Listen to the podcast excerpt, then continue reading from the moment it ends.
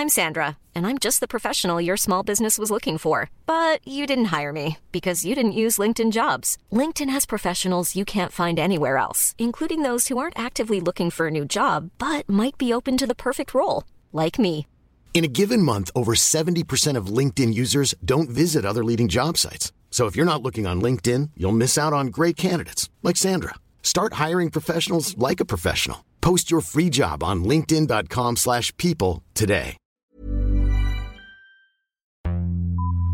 Vox Polony.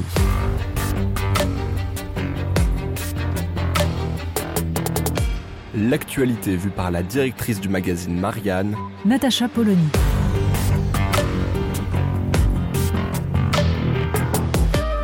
Vox Polony. Un professeur est mort, assassiné, au cri de Allah Akbar. Nous pensions que ces mots que nous avions lus et entendus il y a très exactement trois ans, au moment de la mort atroce de Samuel Paty, ne résonneraient plus jamais, tant ils auraient provoqué un électrochoc collectif. Pourtant, ce vendredi 13 octobre 2023, Dominique Bernard, professeur agrégé de lettres, est mort sous le couteau de Mohamed Mogouchkov. Un homme passionné de littérature qui avait consacré sa vie à transmettre aux jeunes générations la beauté, l'intelligence et tout ce qui permet de fabriquer des hommes libres, a été tué par un fanatique pétri de bigoterie simpliste et de brutalité barbare. Et cette horreur a été rendue possible non seulement par le contexte international, comme le disent pudiquement les médias, mais surtout par le fait que nous n'avons toujours pas collectivement pris la mesure de ce qu'est l'islamisme, de la façon dont il se diffuse et du poison par lequel il corrompt nos sociétés. Les grandes proclamations, les plus jamais ça, les vous n'aurez pas ma haine, les peluches et les bougies, la résilience. Tout cela est insupportable de niaiserie et d'inanité. Tout cela surtout n'a qu'un objectif, nous permettre de continuer tranquillement à vivre en acceptant que nous sommes désormais un pays dans lequel des dessinateurs se moquant du sacré, des professeurs exerçant leur rôle d'éveilleurs de conscience, des enfants venus voir un feu d'artifice ou des jeunes gens venus écouter un groupe de rock peuvent mourir fauchés par des excités bas du front qui haïssent tout ce que la société européenne en général et la France en particulier ont mis en œuvre depuis des siècles pour permettre aux êtres humains d'être des individus libres, émancipés des dogmes et des superstitions, et se rassemblant pour décider de leur destin en dehors de toute transcendance. On peut bien entendu se pencher sur le parcours du tueur pour s'interroger sur les éventuelles failles des pouvoirs publics. Encore faut-il ne pas se tromper de cible. Le sujet n'est pas le renseignement, la surveillance. La seule question à se poser à propos de Mohamed Mogouchkov est de savoir ce qu'il faisait là. Au nom de quelle conception tordue de nos valeurs un islamiste radicalisé de nationalité russe pouvait-il se trouver sur le sol français? Son parcours à lui seul témoigne du fait que nous nous condamnons par conformisme et par lâcheté à déplorer une fois qu'il est trop tard. Comment des associations bienveillantes ont-elles pu lutter en 2014 pour maintenir en France une famille qui devait être expulsée, accusant pour servir leur cause les représentants de la République française d'être racistes et islamophobes? Comment l'administration française peut-elle se mettre dans une situation où un individu comme celui-ci, alors même que sa demande d'asile a été refusée, est inexpulsable parce qu'il serait arrivé en France avant l'âge de 13 ans, ou parce que son pays d'origine serait la Russie, dans laquelle il risquerait on ne sait quoi? Il était tragiquement comique d'entendre quelques heures après les faits les médias s'interdire de le qualifier de tchétchène et préciser qu'il était originaire d'Ingouchi, comme pour distinguer de l'assassin de Samuel Paty, lequel n'avait lui non plus strictement rien à faire sur le territoire français. Quiconque se penche un peu sur l'histoire récente du Caucase aura compris que ces zones sont devenues un des hauts lieux du djihad international. Et ce n'est pas parce que Vladimir Poutine a traité de façon atroce ces populations que nous devrions ignorer, sous prétexte que les ennemis de nos ennemis seraient forcément nos amis, que certains individus peuvent être des islamistes fanatisés et violents. Faut-il rappeler que le droit d'asile fut inventé par les révolutionnaires français pour accueillir ceux qui, partout dans le monde, partageaient notre conception de la liberté humaine et se battaient pour elle, et non pour protéger ceux qui haïssent ces idéaux et leur donner des moyens de répandre leur idéologie mortifère. Le drame n'est pas que les services de renseignement n'aient pas pu prévoir que Mohamed Bogouchkov allait passer à l'acte, selon l'expression désormais consacrée. Le drame est que nous considérons comme impossible d'expulser un étranger radicalisé, même lorsqu'il pose à ce point problème que l'asile lui a été refusé. Parce que nous savons qu'il se trouvera toujours un juge ou une association, un tribunal administratif ou une cour européenne pour empêcher son expulsion au nom de l'état de droit. Hey, it's Danny Pellegrino from Everything Iconic.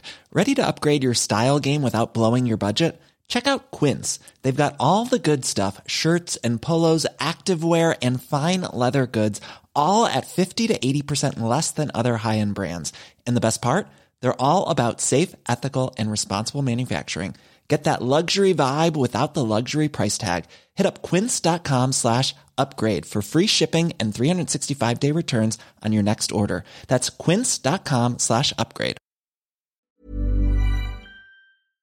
Notre édifice juridique est tout entier tourné vers la protection des droits individuels, ceux en particulier de quiconque enfreint les lois ou nos règles de vie communes, quitte à mettre en danger la société dans son ensemble et des médias aux dirigeants politiques, on semble trouver plus grave de contrevenir peut-être au sacro-saint droit d'un prêcheur de haine à exprimer librement son opinion, ou d'un fanatique à ne pas être renvoyé dans un pays où il risque de mauvais traitements, que de les voir diffuser leur idéologie ou commettre des attentats. Il ne s'agit pourtant pas d'abolir l'état de droit, mais d'utiliser le droit dans le but qui est le sien, protéger les citoyens. Tel est l'objet même de l'existence d'un État et la condition pour empêcher toute forme de guerre civile. Hélas, nous avons systématiquement une guerre de retard. Notre administration, nos juges, nos médias surtout n'ont toujours pas compris ce qu'est l'islamisme. Sur les plateaux de télévision, dans les studios de radio, la pression est permanente. L'essentiel est de démontrer que, quoi qu'il arrive, même les pires horreurs, même 250 morts en deux ans, même des professeurs assassinés, on reste du côté de l'accueil et de l'ouverture, de sorte que la parole publique est en décalage radical avec le réel.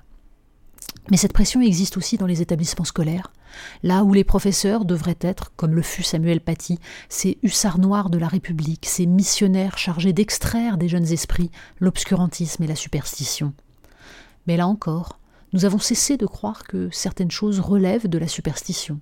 Nous avons cessé de croire collectivement que la République est légitime pour combattre certaines idéologies au nom des Lumières, nous avons cessé de croire qu'il vaut mieux avoir des hommes libres mus par leur raison, avides de savoir et valorisés pour cela, plutôt que des fous de Dieu persuadés que la vie ici-bas ne vaut rien puisqu'un paradis est à venir, ou des consommateurs bas du front, revendiquant leur droit à l'ignorance et réclamant au nom du respect de plier la collectivité à leur frénésie identitaire.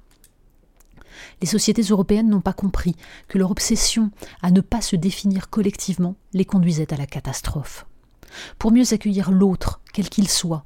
Elles ont choisi d'être des sociétés neutres, sans identité, sans valeur d'aucune sorte, faisant dès lors le lit du communautarisme.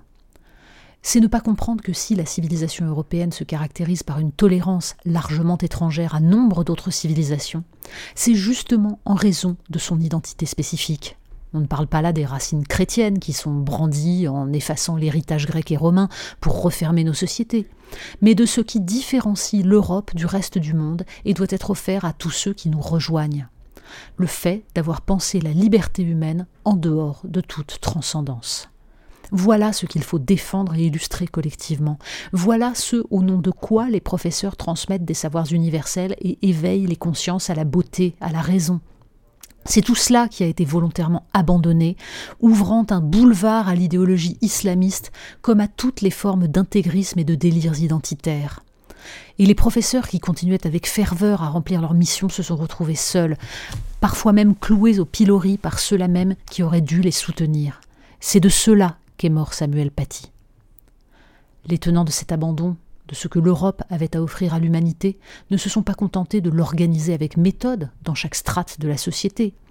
Ils ont surtout mis en place un tribunal permanent pour mieux disqualifier quiconque évoquait la nécessité de transmettre ses valeurs et d'intégrer les populations accueillies sur le sol européen. Aujourd'hui, les mêmes semblent découvrir avec stupeur que le communautarisme est en train de fracturer nos sociétés, et que parce que la nature a horreur du vide, et que des prêcheurs financés par nos sympathiques alliés du Golfe se sont enfoncés dans la brèche, des jeunes gens se sont forgés une identité en fonction de leurs origines ou de leur religion. Ironie tragique. Le lendemain d'une intervention télévisée dans laquelle le président de la République en appelait à l'unité de la nation, un jeune islamiste assassine un professeur et blesse deux autres personnes, nous renvoyant par-delà les vœux pieux à cette question cruciale. Comment rétablir un semblant d'unité nationale quand tout a été fait pendant des décennies pour dévaloriser, voire nier l'idée même de nation? Nous en voyons aujourd'hui les ravages. La violence des réseaux sociaux condamne quiconque ose dépasser les appartenances identitaires à subir un déluge d'insultes et de menaces.